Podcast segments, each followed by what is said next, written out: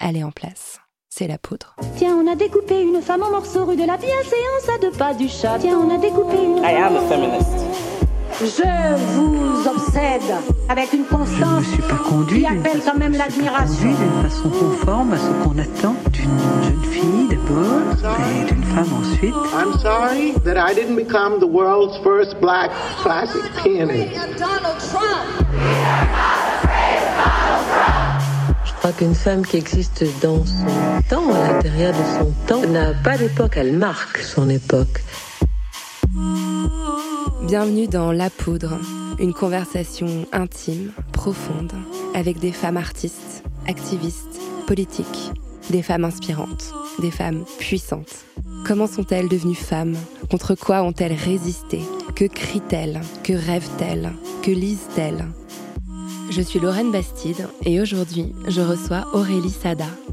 Je dis souvent euh, euh, celles qui se maquillent trop, je les trouve, je les trouve chouettes. Euh, celles qui parlent trop fort, je les trouve chouettes. Celles qui pleurent trop vite, je les trouve chouettes. En cette période de fête de fin d'année, il est d'usage de se faire des cadeaux. J'ai pensé que cette interview d'Aurélie Sada, du groupe Brigitte, était un merveilleux cadeau pour vous, poudreuses et poudreux. Déjà parce que sa voix est d'or. Je ne sais pas si vous avez eu l'occasion de jeter une oreille à leur dernier album, Nu, et à la chanson Palladium. Quand j'ai entendu cette chanson, je l'ai perçue comme un chant de célébration du self-care, ce soin de soi, revendiqué aujourd'hui par toute la nouvelle génération féministe comme un pilier du militantisme. Prendre le temps de s'aimer soi, se pardonner ses erreurs passées, regarder avec indulgence ses défauts et ses excès, savoir raconter même ses moments les plus difficiles, les plus honteux, parce qu'on s'en est relevé, fier et déterminé. Aurélie Sada vous parle de tout cela dans cet épisode de La Poudre. Elle y raconte aussi comment, un jour, lorsqu'on décide d'être vraiment soi, plus rien ne nous résiste. Chacun des mots d'Aurélie Sada est pure dose de force et d'inspiration. C'est cadeau vous, et j'y joins le souhait que cette nouvelle année vous apporte à tous et toutes puissance et apaisement. Avec Aurélie Sada, nous avons parlé de MeToo, de rupture et de maquillage. Aurélie Sada, vous êtes musicienne, chanteuse, autrice et compositrice. Vous formez avec Sylvie Oaro le duo Brigitte. Votre musique est un délice. Vous faites danser la France entière et chacun de vos albums, depuis Battez-vous en 2010, est un colossal succès. Vous avez d'ailleurs reçu de nombreuses récompenses, notamment une victoire de la musique et l'insigne de chevalier des arts et des lettres. On dit pas chevalière d'ailleurs, mais bref. Grande classe en tout cas. Je vous suis depuis longtemps Aurélie. Je suis très fan de Brigitte. Et figurez-vous que moi, ce que j'aime dans votre musique, c'est votre questionnement de genre. On pourrait croire que vous êtes les deux pieds dans les schémas normés avec vos longs cheveux, votre rouge à lèvres, vos voix langoureuses.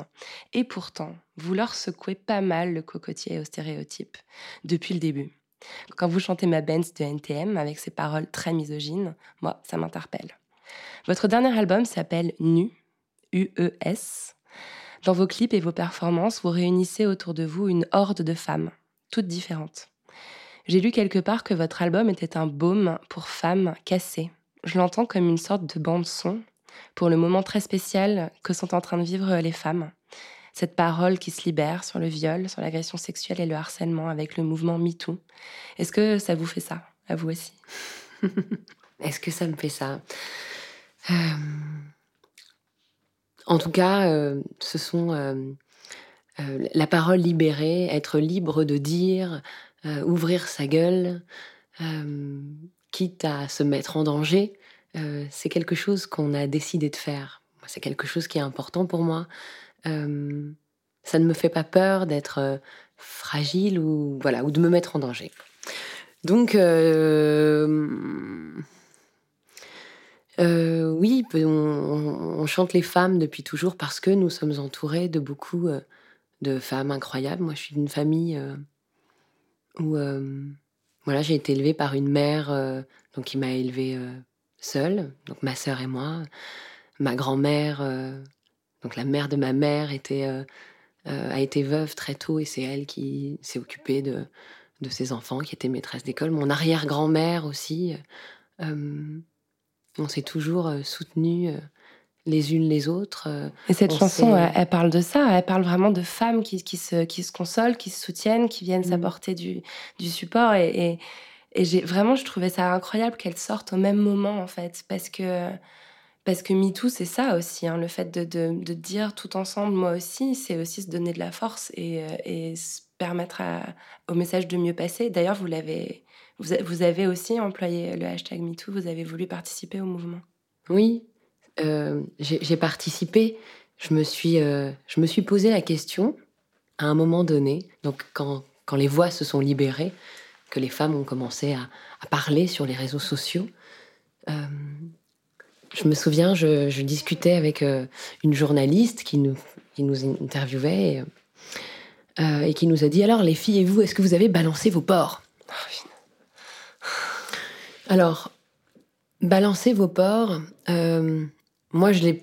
Je j'ai pas pris ça comme euh, euh, balancer des, des noms, mais j'ai plutôt euh, pris ça comme balancer des actes euh, monstrueux. Donc, je, j'ai- la violence, elle n'est pas de, de balancer les porcs ou de hashtaguer MeToo. La violence, c'est celle que, qu'on- que subissent les femmes depuis trop longtemps. Cette violence-là est bien plus violente qu'un hashtag, je crois.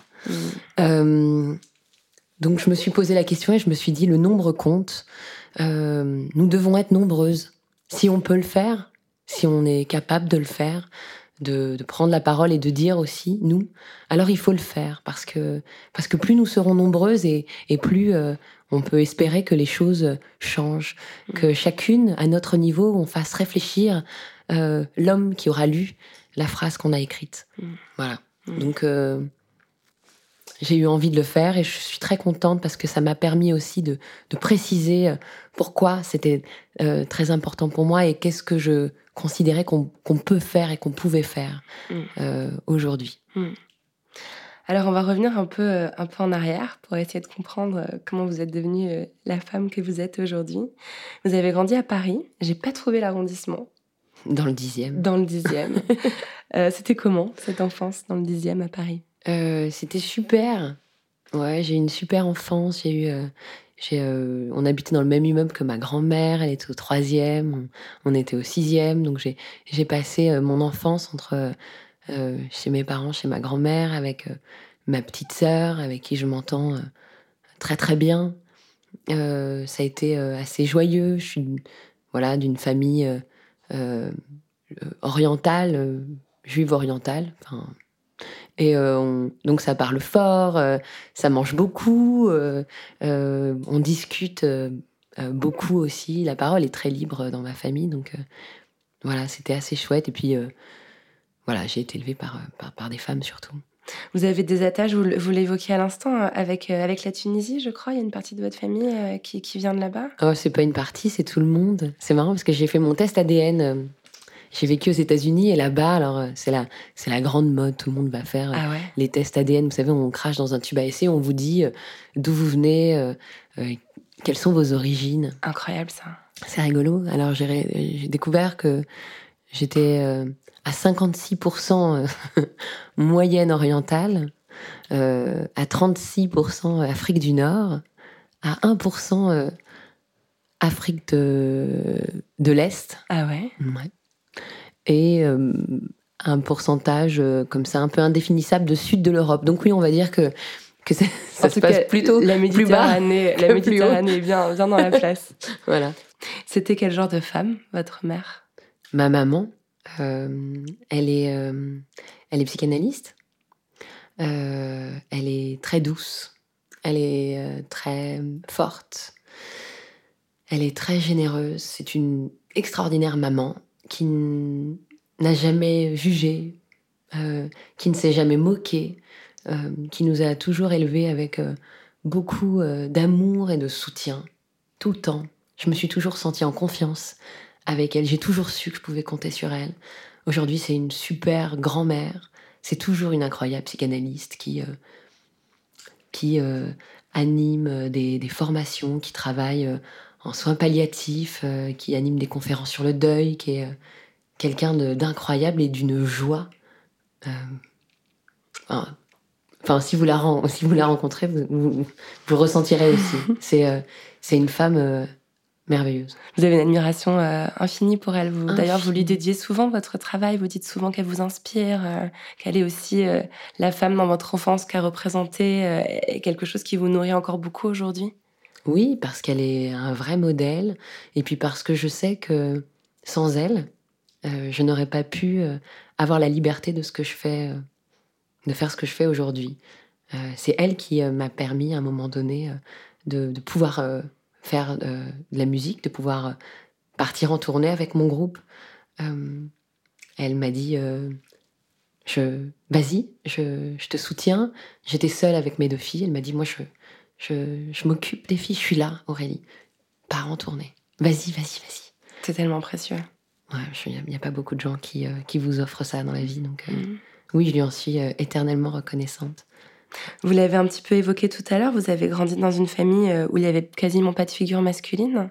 Est-ce que ça fait qu'on on vous parlait d'une façon particulière? Alors, j'ai appris il n'y a pas très longtemps euh, que, ma, que ma mère, quand elle est née, donc elle, juste avant elle, il y avait eu un, garçon qui est, euh, mort euh, très tôt, tout petit. Et euh, je pense que ma, grand-mère, quand ma, mère est née, a voulu euh, célébrer cette naissance, euh, cet enfant vivant, de la manière la plus dingue qu'il soit. Et à cette époque-là, on célébrait pas les filles comme ça, c'était les garçons qu'on célébrait. On organisait des grandes fêtes avec une immense robe de baptême, incroyable, une fête de dentelle, un truc complètement dingue. Et Donc ma mère a été célébrée quand elle est née, comme on célèbre, comme on célébrait les garçons à cette époque-là dans les années 50. Donc je pense que ça, a- ça a créé quelque chose dans notre famille, un petit déclencheur qui fait que il y a toujours eu quelque chose de, euh, il y a toujours eu de l'égalité entre les hommes et les femmes. Ça n'a jamais été une question. Euh, D'ailleurs, euh, la cuisine, les femmes adorent cuisiner, les hommes adorent cuisiner dans ma famille. Il n'y a pas euh, les médecins, c'est les femmes et les hommes. C'est Mhm. pas voilà. Il y a- c'est assez chouette d'avoir été élevé de cette manière-là, sachant que on venait tous d'un pays. euh, Enfin, c'était pas la France, c'était pas l'Europe, c'était euh, c'était la Tunisie. C'était pas des pieds noirs, euh, c'était pas des Français qui avaient immigré là-bas. C'était c'était des gens de là-bas. Donc c'était assez incroyable. Hmm. Et vous dites, euh, vous dites euh, les, les, les médecins, c'était les hommes comme les femmes. Votre papa euh, était euh, médecin, gynécologue. Ouais, mon père est gynécologue. Je me suis dit qu'il y avait quand même, euh, entre la psychanalyse et la, et la gynécologie, il y avait quand même une matière, déjà dans votre enfance, j'imagine, à réfléchir à des questions qui sont assez profondes sur, je sais pas, qui on est, Oui. sur la féminité. Est-ce que vous aviez conscience de, du caractère assez exceptionnel des métiers qu'exerçaient vos parents et, et de l'influence que ça pouvait avoir euh, sur votre éducation? Je sais pas si je m'en rendais compte, ouais. Parfois, je, dis, je disais ça quand j'étais ado. euh, Mes parents, c'est euh, par là mon cul, ma tête est malade. Ah, c'est pas mal. c'était, euh, c'était un peu comme grandir dans un, dans un film de Woody Allen, un peu. euh, Ouais. euh, je sais pas si je réalisais la chance que j'avais euh, petite. Je, je, je m'en rendais pas compte. Je sais juste que j'ai toujours pu dire ce que je pensais. Euh, on a toujours pu réfléchir ensemble. Euh, voilà, ça c'était euh, assez chouette. Hmm. Vous êtes très libre très tôt. Euh, on vous laisse sortir assez jeune. J'ai lu euh, que collégienne, vous passiez quelques nuits parfois au bain-douche, euh, quitte à prendre un guronzan pour aller en classe le matin. Elle avait quoi dans la tête, l'adolescente que vous étiez à ce moment-là? J'avais j'avais pas vraiment confiance en moi. Je pense que je, je me trouvais pas très jolie. Euh, je trouvais toutes les autres filles tellement plus euh, éveillées, tellement plus euh, douées, tellement plus. elles avaient de la gouaille, elles étaient. je les trouvais belles. En fait, je crois que j'étais un peu en observatrice. Ces nuits-là, d'ailleurs. je, je sortais très tard, ce qui était assez incroyable pour une adolescente. Mes parents me laissaient sortir, ce qui était assez fou. Et en même temps, j'ai jamais été euh, excessive. Ils avaient complètement confiance en moi et ils pouvaient, c'est-à-dire que je ne je buvais pas une goutte d'alcool. J'étais vraiment une petite euh, observatrice, quoi. C'était quoi ce besoin d'aller voir ce qui se passait la nuit? Euh, je crois que j'aime les histoires. Euh, que j'aime les, euh, les, les gens, que j'aime les voir évoluer, euh, que j'aime imaginer ce qui se passe euh, derrière les portes, devant les, enfin partout. Enfin j'aime voilà. Et c'est marrant parce que je crois que c'est euh, aujourd'hui, évidemment, c'est de tout ça dont je me nourris pour Mm.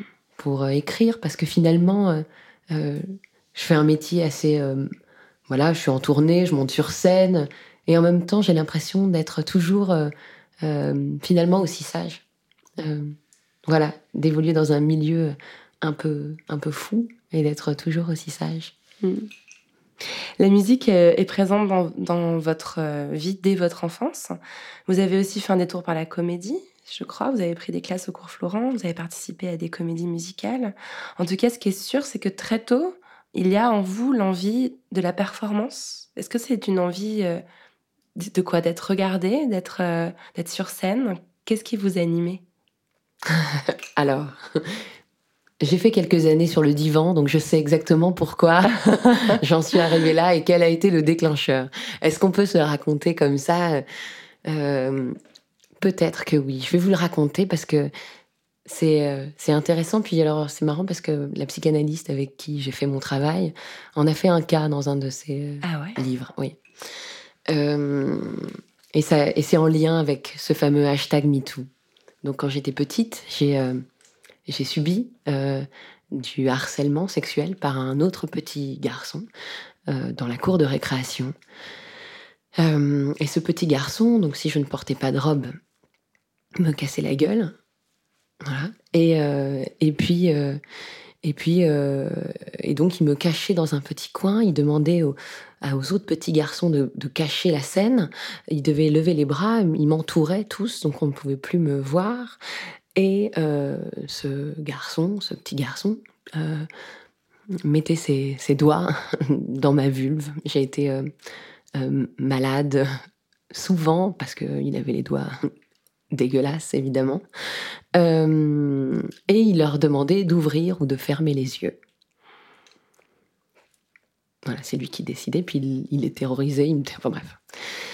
Et euh, ça a été un, un grand secret pour moi. Ça a été quelque chose dont, même si la parole était libre, je n'ai jamais été capable d'en parler à mes parents, euh, aux adultes, parce qu'on voit bien quand on est petit que les adultes n'imaginent pas ce genre de situation-là. Pour eux, les enfants, c'est ils sont mignons, puis puis finalement le harcèlement, c'est plutôt quelque chose qui commence à un peu plus tard, à l'école Mm. primaire ou au collège, vraiment, où là il se passe des choses.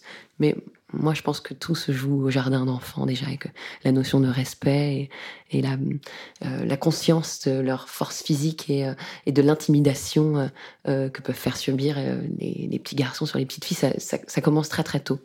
Et donc j'ai fait mon analyse et, et en fait euh, j'ai fait tout un travail là-dessus. Qu'est-ce qui faisait que je, voulais monter sur scène? Qu'est-ce qui faisait que euh, euh, on me regardait ou pas? Jusqu'à ce que je reprenne les choses en main. C'est-à-dire que j'ai été comédienne, j'ai essayé plein de trucs avant, sous le regard des autres, qui ne m'appartenaient pas totalement.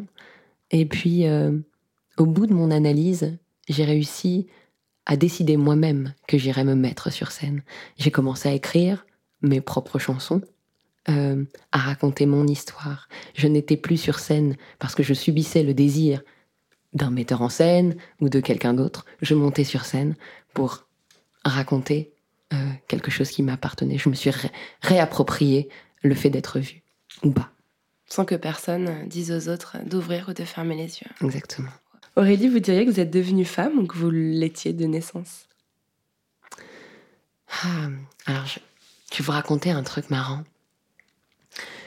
Quand j'étais enceinte, euh, l'échographie ou euh, le gynécologue vous annonce si c'est euh, une fille ou un garçon. Donc, je, m'en souviens très bien. Je, suis comme ça. donc, il me fait l'échographie. Il me dit Alors, Aurélie, est-ce que tu veux savoir si c'est une fille ou un garçon? Je, dis Oui, je veux savoir. Et il me dit C'est une fille. Et immédiatement, j'ai pleuré et d'émotion. Et je n'ai pas entendu c'est une fille, j'ai entendu c'est une femme. Waouh J'ai entendu c'est une femme. Il y a une nouvelle femme qui entre dans ma vie. Euh, il faut que je sois à la hauteur pour elle, il faut qu'elle se sente bien, il faut que cette femme soit heureuse. En tout cas, il faut que je fasse tout ce que je peux pour faire en sorte que cette femme grandisse bien, soit heureuse, euh, ne manque de rien ou, manque d'assez de choses pour pouvoir se construire aussi. Enfin, voilà. Euh, donc j'ai l'impression, alors je sais qu'on dit on ne, on ne naît pas femme, on le devient. Alors ça a été, c'est comme ça. Moi, j'ai l'impression que euh, que je, suis née femme. Hmm. Euh, vous le racontez souvent, vous l'avez raconté déjà un, petit peu. Vous avez connu pas mal de galères avant de rencontrer le succès. Euh, vous avez eu euh, des groupes, vous avez chanté sous le nom de Mayan, Mayan Delem mhm. pendant plusieurs années.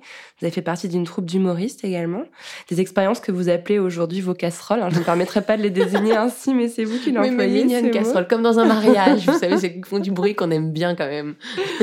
Est-ce que vous diriez que, que ces échecs, si on peut les appeler ainsi, vous ont aidé à devenir celle que vous êtes aujourd'hui? Oui, bien sûr. Alors il y, a des, euh, il y a des gens qui arrivent à trouver euh, leur voie immédiatement, qui à 17 ans savent très bien euh, ce qu'ils veulent faire, comment est-ce qu'ils veulent le faire, qui ont le bon goût, l'attitude. Il, y en, il y en a, moi j'en vois, je suis extrêmement admirative de ces, de ces adolescents-là, de, mm. ces, de ces jeunes adultes. Euh, moi, c'était pas ça. Moi, j'ai un peu, euh, j'ai un peu touché à tout. Je me suis trompée. Euh, à chaque fois qu'on me proposait quelque chose, je savais pas dire non. Je disais oui tout le temps. Je trouvais ça tellement incroyable qu'on s'intéresse à moi que je, je, je résistais pas. et en même temps, je suis très contente parce que tout ça a été une sacrée nourriture qui me permet aujourd'hui de n'avoir aucun snobisme.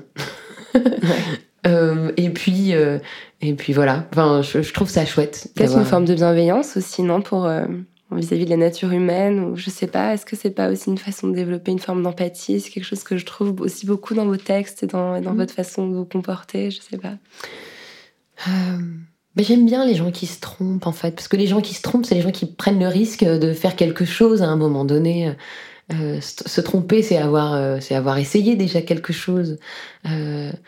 Moi, j'aime bien euh, les gens qui parlent. J'aime bien. Euh, euh, je dis souvent celles qui se maquillent trop. Je les trouve, je les trouve chouettes. celles qui parlent trop fort.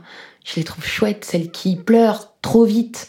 Je les trouve chouettes. J'ai une voilà, j'ai un amour pour le trop. Hmm.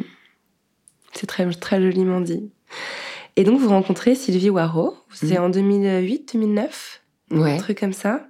Alors elle est à peu près euh, aussi désemparée que vous à l'époque, et vous décidez d'écrire de la musique ensemble. Alors j'ai lu des, des, des, récits du moment où vous composez votre première EP, donc battez-vous. Vous êtes au milieu des couches et des bébés, vous avez accouché euh, tout récemment euh, l'une comme l'autre. Vous avez quel souvenir de cette période-là?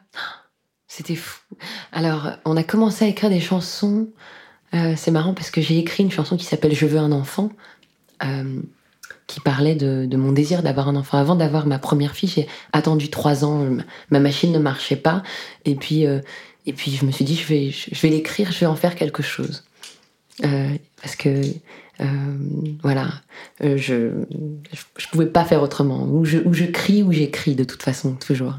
Mmh. Et et donc je, je, fais ça, donc on a assisté à ce moment-là, puis euh, je suis tombée enceinte, on continue à écrire des chansons, ça, ça, a été bien.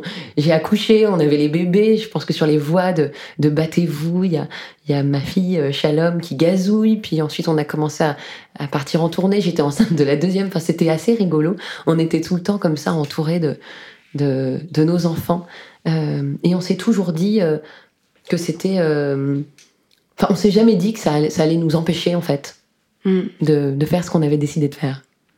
Et c'est vrai. D'ailleurs, euh, vous avez parlé de battez-vous. Euh, ça, sonne comme un slogan féministe. Enfin, les paroles de la chanson, c'est plutôt une femme qui, qui, demande à deux hommes de se battre pour elle. Mais, mais en fait, au fond, battez-vous, c'est un, un combat. On a l'impression de vous voir le point levé quand vous dites ça. Et quand on connaît en plus le contexte où vous l'avez écrit. Écrit, oui, c'est ça. L'histoire est, marrante. On était, euh, on était toutes les deux en train de d'écrire nos, premières chansons, puis euh, on, les a écrites, puis on s'est dit, oh, ce serait formidable euh, de peut-être appeler euh, un arrangeur, un musicien un peu, un peu, un peu doué pour qu'il puisse produire nos titres. Donc on avait contacté sur MySpace à l'époque Benjamin Biolay et, Gonzalez. On leur avait écrit un petit message chacun sur leur, sur leur MySpace. On n'avait eu absolument aucune réponse. Et puis on se regardait toutes les deux, on s'est dit bon bah c'est pas grave, ma bébé on va se relever les manches, s'ils sont capables de le faire, on est capable de le faire. Donc on s'est acheté le, le Pro Tools, euh, euh, des euh, voilà, on, s'y est mise, on a on a produit euh, nous-mêmes, battez-vous, euh, la vengeance du louve et ma Benz, on s'est on s'est dit allez on y va quoi. Et et puis on euh, juste avant, donc au moment où on se dit on va se relever les manches et on va le faire, et puis, euh, et puis tu verras un jour ou l'autre, c'est eux qui se battront pour nous, puis on leur dira bah, maintenant battez-vous. on s'est regardés toutes les deux, on s'est dit Ah, c'est un bon titre de chanson ça. En fait, cette chanson ne parle pas euh, euh, d'amour euh, entre un homme et une femme, mais plus de euh, reprendre sa liberté. euh, Mm. Et puis tant mieux, parce que si ça avait été Benjamin Biolay ou Gonzalez qui avait euh, réalisé nos premiers titres, on aurait dit que nous étions, je Les sais pas, le produit, les petites pépées, ou je sais pas trop, en tout cas quelque chose qui nous aurait desservi évidemment. Cette histoire, quand je l'ai lue, elle m'a, elle m'a, je je l'ai adorée parce que je, vais parler de moi deux secondes, mais j'ai fait pareil pour la poudre. Quand j'ai commencé à réfléchir à l'idée de faire un, un- un média féministe, Mhm. j'ai été voir des, des hommes euh, influents du milieu des médias pour leur parler de mon idée et, et je me suis pris des vents en fait. Et, euh, et, et je me dis pareil aujourd'hui, je me dis mais je suis tellement heureuse de l'avoir fait seule. Et c'est presque leur refus, voire parfois même leur dédain, qui m'a donné envie de le faire à ma façon. Et, et c'est ça qui fait que quelque chose fonctionne, à mon avis, et quand ça vient vraiment des, des, des tripes, quoi.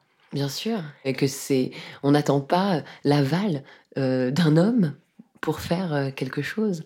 Euh, J'ai discuté euh, hier avec euh, euh, Pénélope euh, Bagieux qui disait euh, que nos modèles à toutes, enfin notre génération, euh, nos, héros, euh, c'est toujours des, hommes euh, parce que dans les livres, dans les histoires, enfin c'est toujours ceux-là qu'on qu'on met de, en avant, puis nous du coup on s'identifie à eux.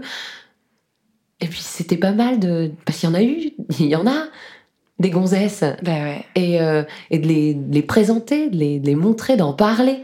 Euh, Pénélope Bagieux, illustratrice, qui, a- qui est venue dans la poudre aussi et qui a fait ces albums Les culottés qui sont. euh, Enfin, ça a été une révélation. une révélation, c'est Ouais. la Bible, c'est Ouais. formidable. Faut que, Hyper faut que les, les, les- les petits garçons euh, et les petites filles absolument lisent ça. Mm. Ben, on va rester un peu sur la même thématique, sur avec ou sans hommes. Est-ce qu'on a vraiment besoin d'eux?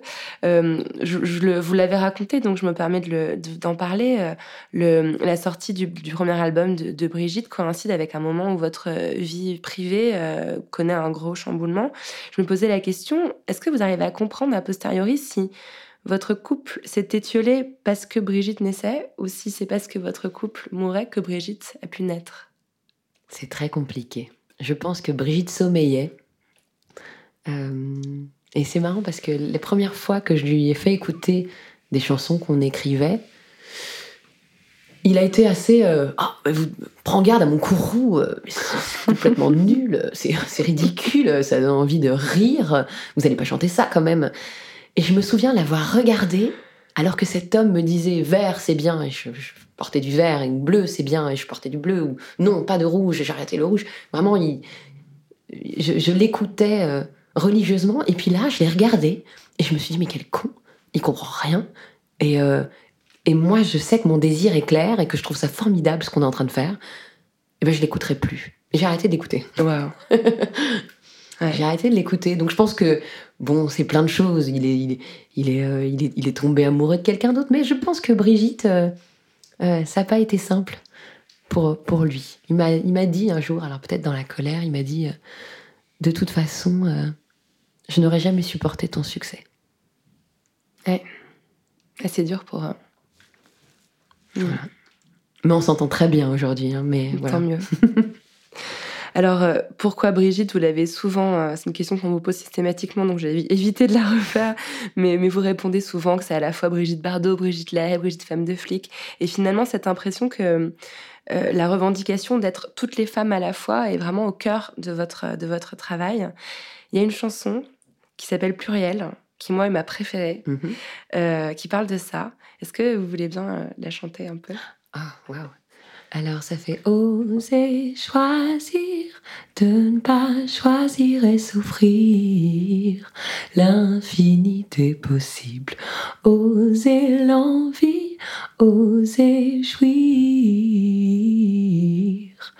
de ma liberté chérie et pourquoi pas? C'est trop beau. Alors, dans chacune de vos apparitions, vous êtes des bombes, toutes les deux. Sylvie Vous êtes gentille. Mais c'est incroyable. vous, vous- vous utilisez euh, avec euh, brio euh, tous les artifices de la féminité, les perruques, les paillettes, le maquillage, les talons. À l'époque de la promotion de l'album À bouche veux-tu, vous êtes carrément Jessica Rabbit, quoi. Vous êtes la bombe ultime en fourreau à, à paillettes lamées. D'ailleurs, vous, vous me faites aussi penser à cette scène des Demoiselles de Rochefort Ouais. où elle chante sur scène. Alors moi, j'y vois quelque chose un peu euh, dans l'esprit du revenge body américain, où quand on se fait larguer, d'un seul coup, on va devenir une espèce de bombe atomique pour faire chier euh, son ex. Est-ce que dans votre façon d'utiliser euh, les, les, les- vos, vos atouts physiques, votre beauté, il y a quelque chose comme ça qui est aussi une revendication, qui est aussi une flamboyance? Je sais pas vraiment. Je crois qu'il y a les petites filles en nous qui ont parlé à ce moment-là. Euh, vous savez, ces petites filles qui, quand on regarde notre mère sortir le soir, enfiler une belle robe, euh, et juste avant qu'elle ait mis ses talons, ils étaient posés là dans un coin de la pièce, puis on les a mis, puis on marchait, on marche dedans avec les, les chaussures qui dépassent. Je crois que c'est un peu ça, c'est un peu ce fantasme-là euh, qu'on a réalisé en portant ces robes à paillettes et, en osant comme ça quelque chose d'ultra féminin, presque trop, mais comme si c'était, euh, euh, comme si on osait pour la première fois les enfiler ces robes de nos mères, et comme si c'était encore les robes de nos mères. D'ailleurs, les premières robes de scène, certaines étaient des robes de ma mère, pour de vrai. Euh, et puis euh, il y a ça, et puis il y a aussi autre chose. Une des toutes premières interviews qu'on avait eues, un journaliste nous dit. euh, mais avec vos, vos robes, là, votre maquillage, vos chaussures à talons, est-ce que vous n'avez pas peur qu'on vous prenne pour des connes? Et moi, ça m'a révoltée. Je me suis dit, est-ce que pour être une femme libre aujourd'hui, il faut ressembler à un homme? Est-ce que quand on porte des chaussures à talons, du maquillage, est-ce que vraiment les hommes pensent qu'on fait ça pour eux? Est-ce qu'on doit tout arrêter et leur ressembler? Alors je trouve ça à la fois formidable qu'il y ait plusieurs voix dans le féminin. Et je, je, trouve ça important euh, qu'il y ait à la fois euh, les garçons et les fatales, les, je sais pas, enfin, peu importe en fait, que qu'elles soient toutes là, qu'on soit toutes différentes, mais ensemble, qu'on puisse être différentes. Mais en tout cas, euh, même si je comprends très bien l'idée de Madeleine Pelletier à l'époque qui disait euh, euh, virilisons, virilisons-nous pour, pouvoir accéder aux mêmes choses. Aujourd'hui, je me dis, j'ai pas envie, j'ai pas envie de leur ressembler, moi. Je, voilà, moi en tout cas, j'ai pas envie de ressembler à un homme, mais je veux pas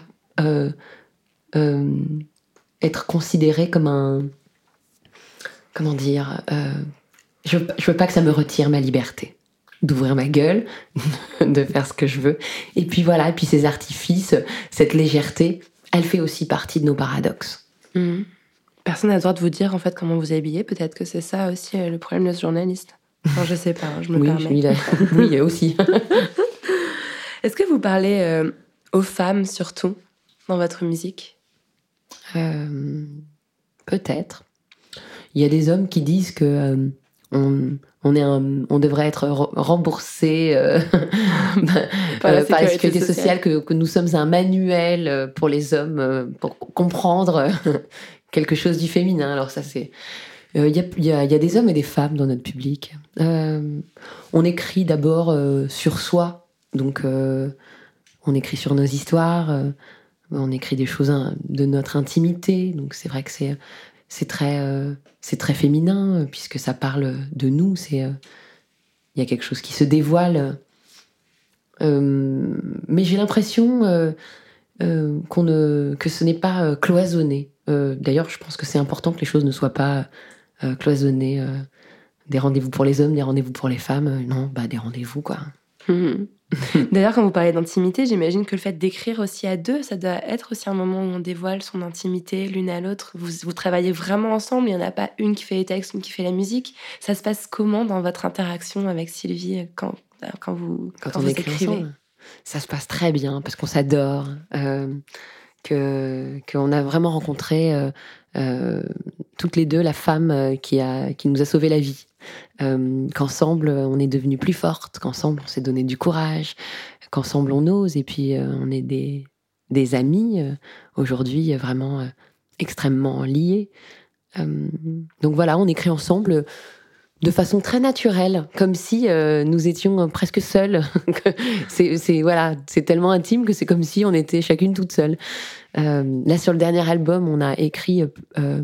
J'ai écrit beaucoup seule parce que j'étais, j'étais loin et que voilà. Mais vous euh, avez vécu à Los Angeles voilà. pendant une année, euh, vous êtes un peu éloigné. c'est ça. Donc le, le dernier album, c'est un peu différent, mais sinon sur les autres albums, ouais, on écrivait toujours, euh, toujours ensemble. Et c'est quoi ce texte auquel vous faisiez allusion à l'instant?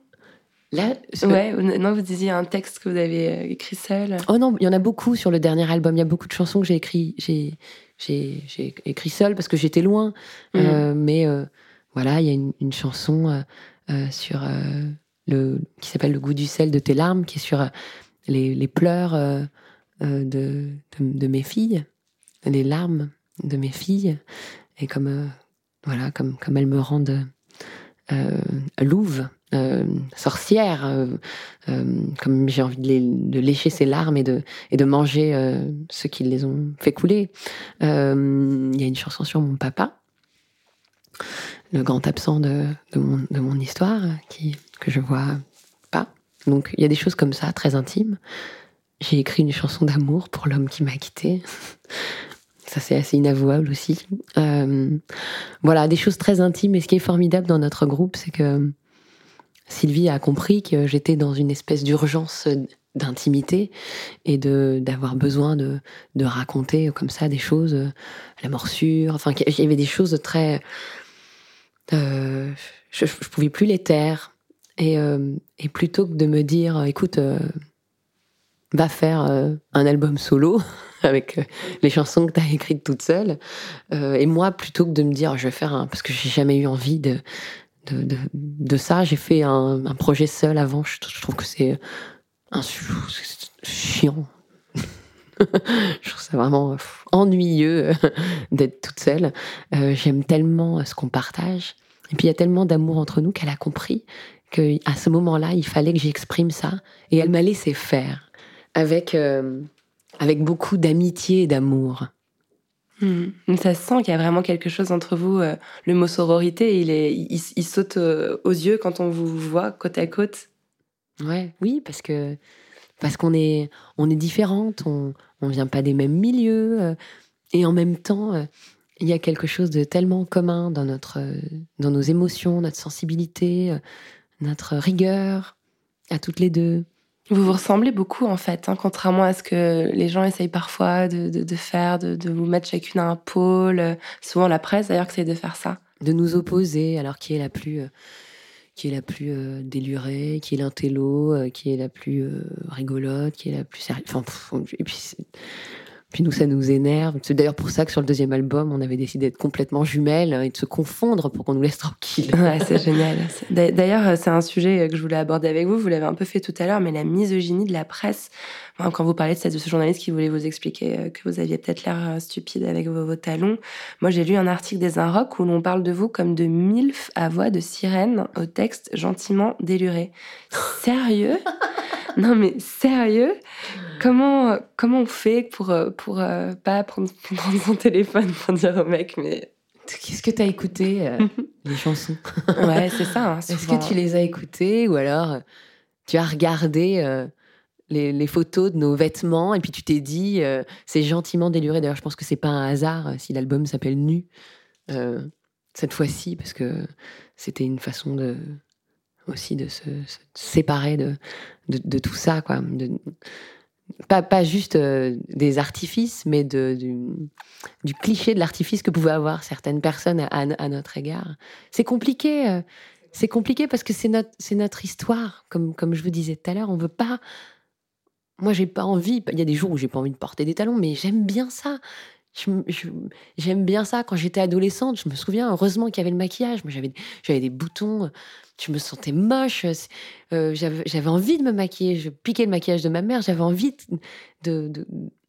et, je, et le remercie, ce maquillage, de m'avoir aidé à, sortir et, à- être capable d'aller au lycée. J'avais l'impression que sans ça, je, je pouvais pas y aller. C'était pas pour plaire à des garçons, c'était avec moi.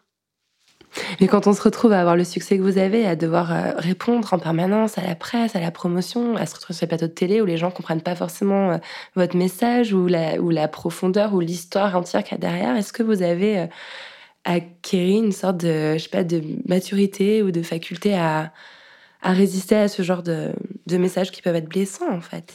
Alors, on n'est plus, on est, on est plus tellement blessé par ça parce que, parce que quand vous êtes ancré euh, dans votre désir, euh, quand vous savez ce que vous faites, quand vous êtes au clair avec ce que vous avez construit, euh, quand vous êtes honnête avec vous-même, sincère dans votre travail.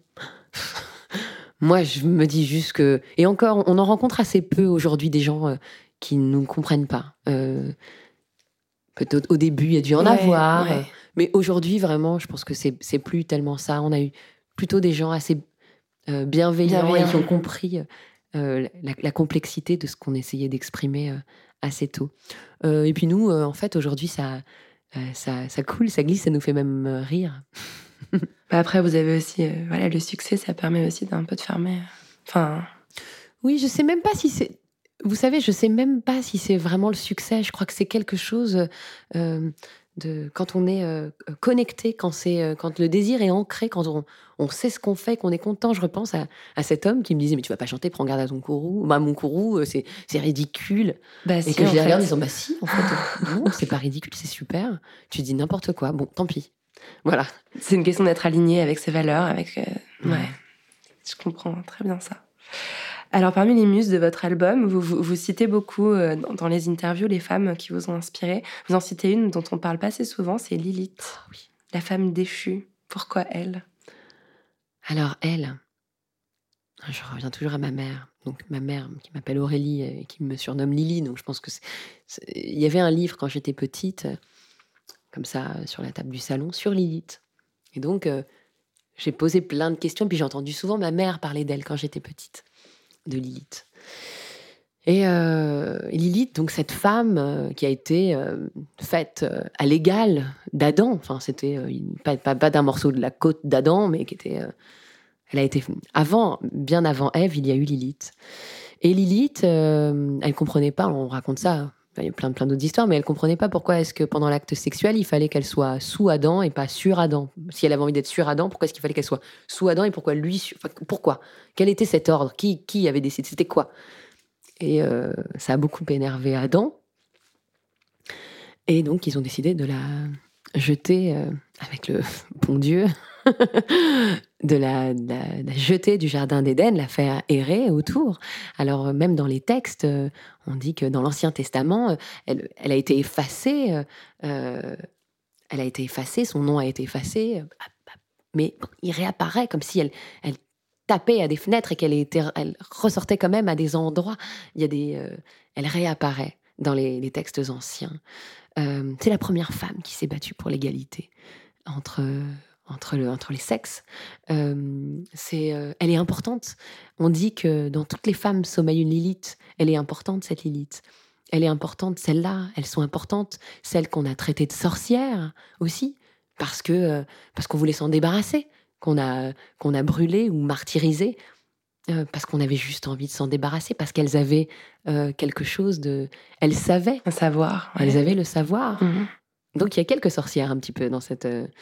Euh, Il y a le spectre de Marie Laveau. Je suis allée euh, faire un petit tour à la Nouvelle-Orléans Ouais. euh, pour. euh, voilà, parce que ça, ça m'intéressait.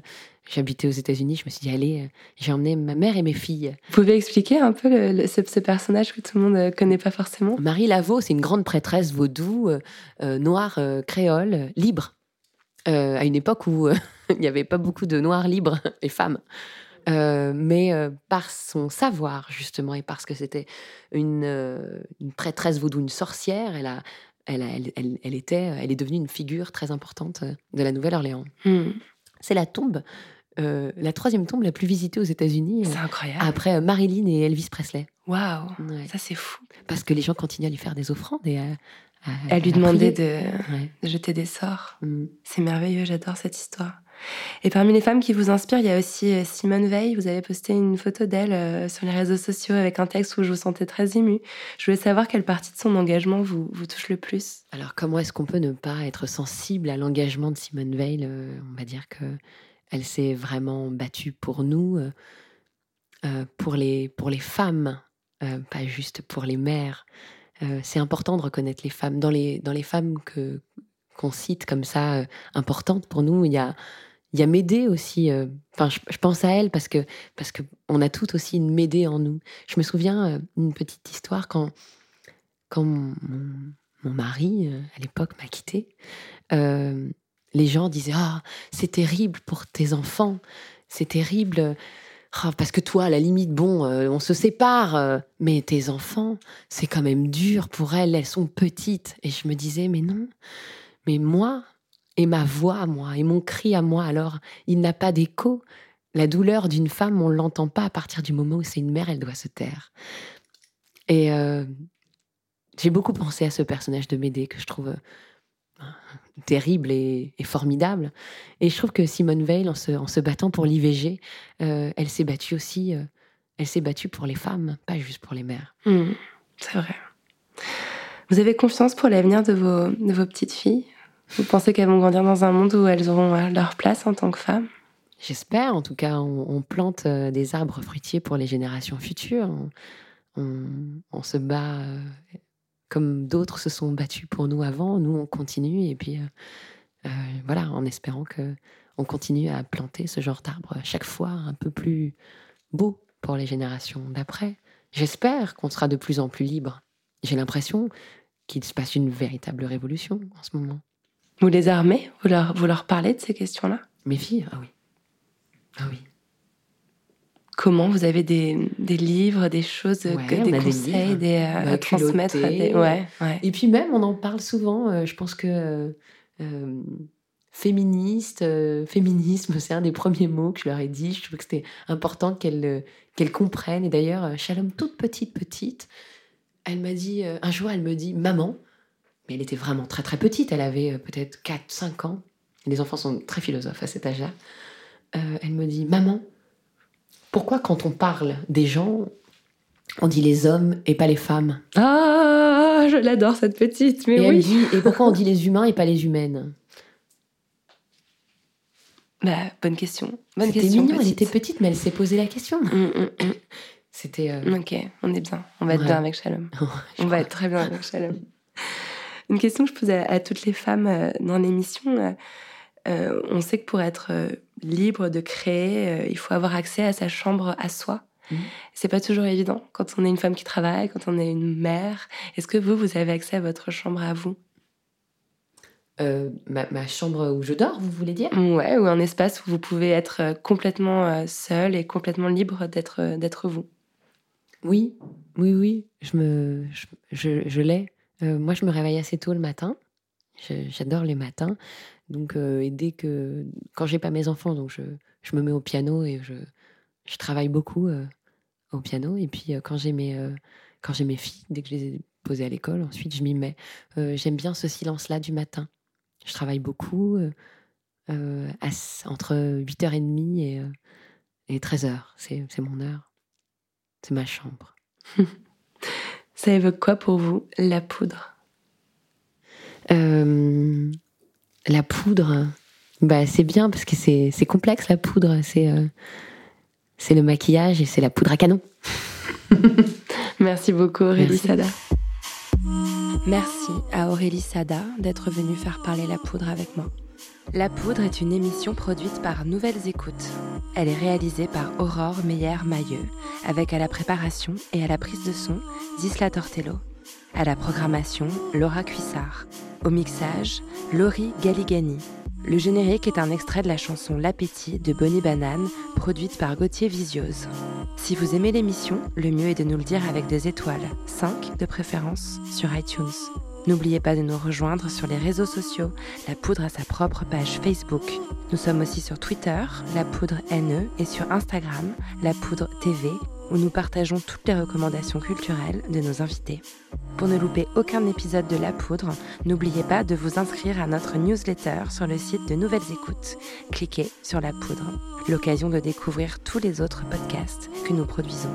À très vite et continuez de faire parler la poudre.